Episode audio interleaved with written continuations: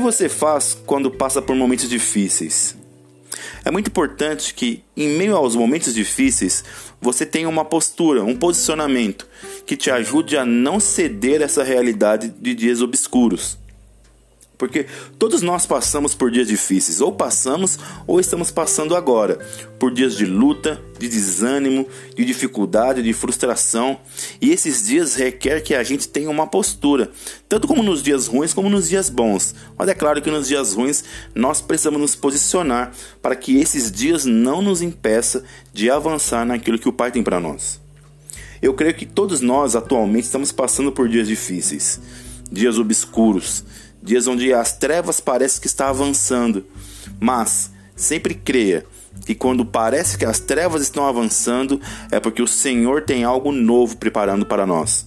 Porque toda vez na palavra de Deus onde parece que o Senhor não existe, parece que o Senhor não está presente, ele estava assim, presente, só que de uma forma sobrenatural, preparando algo para que o povo, para que aqueles que confiam nele conseguissem a vitória, mesmo em meio aos dias de trevas. E por isso, hoje nós vamos falar sobre três exemplos de pessoas que lidaram com dias maus. E graças ao Senhor e graças a confiar no Senhor, elas passaram por esses dias maus e chegaram no final melhor do que quando começaram. Mas antes, pare tudo, leia o texto de Josué 1, do 7 ao 9, porque hoje vamos falar sobre viver por fé.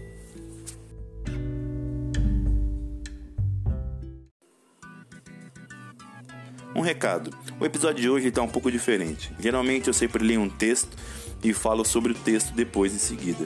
Mas nesse episódio eu tenho três textos que eu quero compartilhar, cada um com um exemplo sobre aquilo que estamos falando, sobre viver, viver por fé. Então o que, que vai acontecer hoje? Eu vou falar qual é o exemplo que, que eu vou ler, depois eu vou ler o texto e depois eu vou explicar a problemática do texto, vou explicar o que, que esse texto se aplica nos dias de hoje e qual é a solução dele, para que fique mais fácil para a gente poder entender. Fechou? Então bora lá.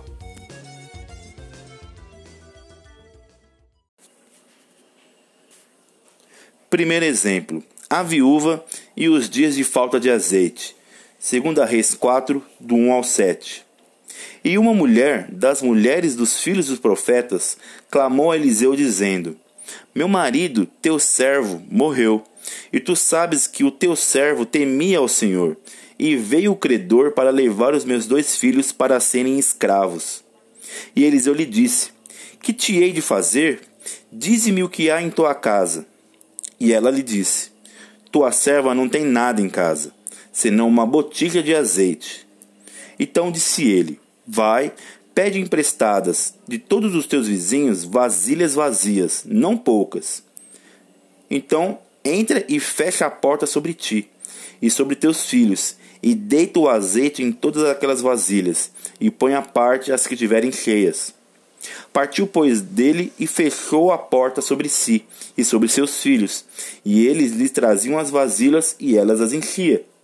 E sucedeu que, cheias que foram as vasilhas, disse a seu filho: Traze-me ainda uma vasilha. Porém ele lhe disse: Não há mais vasilha alguma. Então o azeite parou. Então veio ela e o fez saber ao homem do Senhor. E disse ele: Vai, vende o azeite e paga a tua dívida, e tu e teus filhos vivei do resto. O problema. Após o falecimento do marido, essa mulher se viu em meio a dívidas e falta de recursos.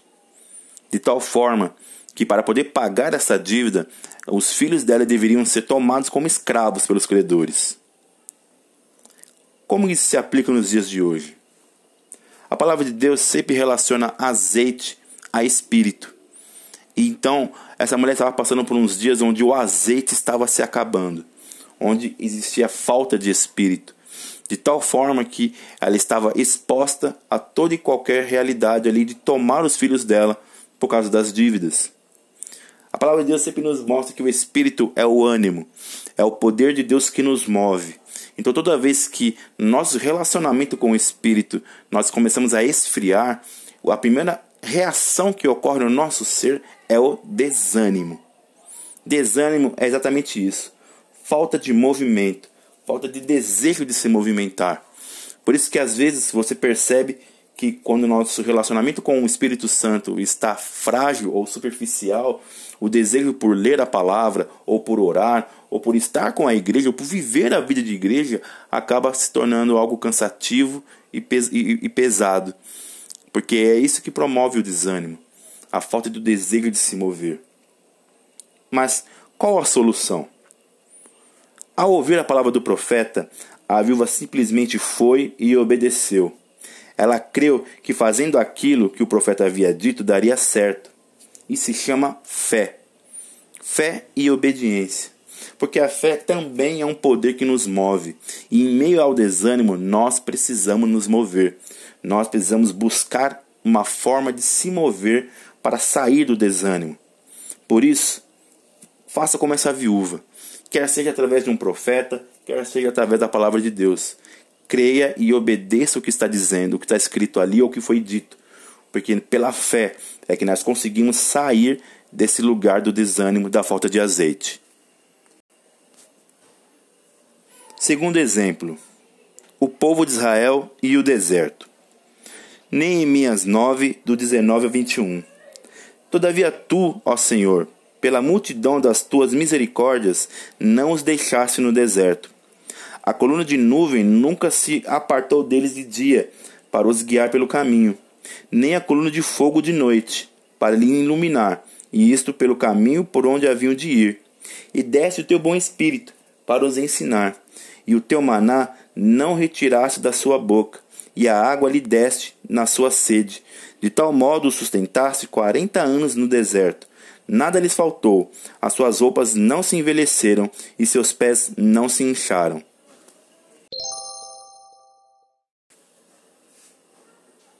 Qual o problema? O povo saiu de uma situação de escravidão para com os egípcios e trilhou um caminho árduo no deserto.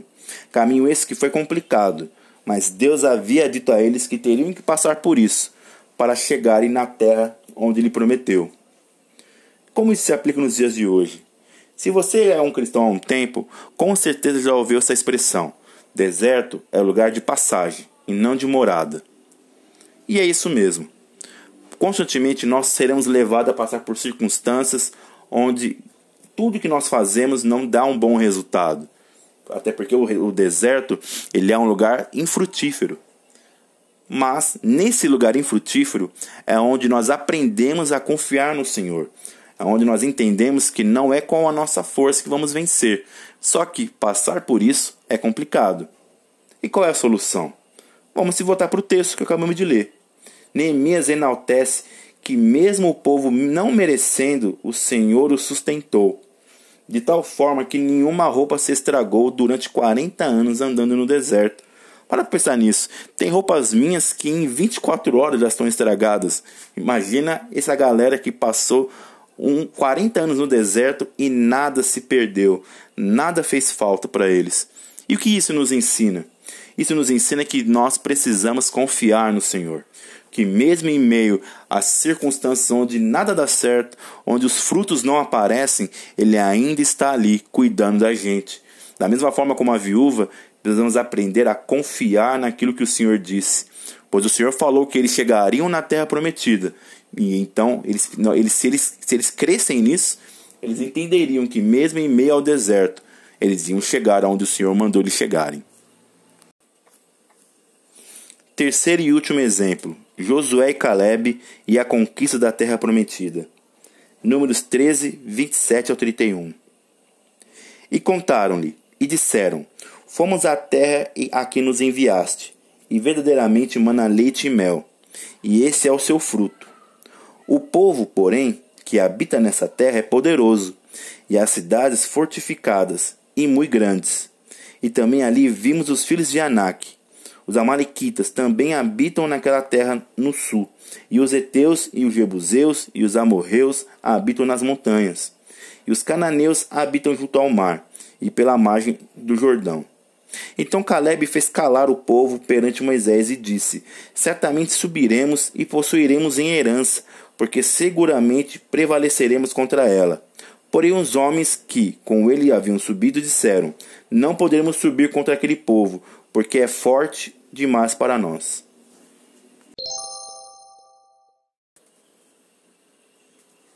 O problema. O povo passou por 40 anos andando no deserto para chegar nessa terra prometida, e agora a terra estava logo ali. Mas havia um problema. Precisava saber se a terra era realmente boa e se havia alguém morando lá. Por isso foi enviado os espiões, e os espiões viram que realmente a terra era ótima, era tudo aquilo que eles precisavam. Porém, o povo que habitava lá era mais poderoso e mais numeroso do que o povo de Israel. E é aí que vem a problemática. Como agora, frente àquilo que, nós, que é nosso, vamos conseguir tomar essa terra se aqueles que já habitam lá são mais fortes e maiores do que a gente? Como isso se aplica nos dias de hoje? A terra prometida era a promessa de Deus para Israel. Israel passou por todas as coisas. Passou pela escravidão do Egito, passou pela libertação dessa escravidão, passou pelo deserto, passou por calor, por frio, e agora estavam frente àquilo que o Senhor tinha prometido. Só que eles precisavam lutar por aquilo. Como eu e você, nós também precisamos lutar por aquilo que o Senhor nos prometeu. Nosso pai ele não é um pai irresponsável. Ele não quer que você simplesmente receba todas as coisas sem realmente fazer esforço por aquilo. E é por isso que às vezes eu e você vamos enfrentar situações onde, mesmo sabendo que o Senhor prometeu para nós algo, nós precisamos lutar para alcançar aquilo. E qual é a solução? Vamos ser como Caleb. Caleb simplesmente lembrou que a terra prometida era uma promessa do Senhor. O Senhor não é homem para mentir, a palavra de Deus diz. Ou seja, tudo aquilo que saiu da boca do Senhor vai se cumprir. Então, se o Senhor prometeu, com certeza aquela terra era para ser terra deles. Da mesma forma com a gente, você precisa ter uma palavra. Não sei se você tem uma palavra de Deus no seu coração ou alguma promessa que o Senhor te entregou para que você possa crer nos dias de luta, mas você precisa crer naquilo que o Senhor te falou. Porque independente das lutas que você vai enfrentar, o Senhor, se o Senhor te disse que você vai chegar naquele lugar, você vai chegar mesmo em meio às lutas, mesmo em meio às dificuldades. E crer no que o Senhor disse vai te capacitar a enfrentar todo e qualquer problema para chegar até onde o Senhor te mandou ir.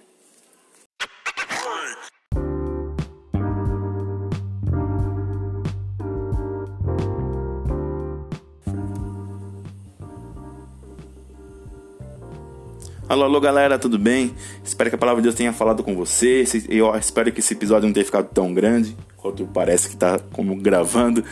Mas eu espero que você preste atenção que a solução está sempre voltada a Deus e a ter fé naquilo que o Senhor falou.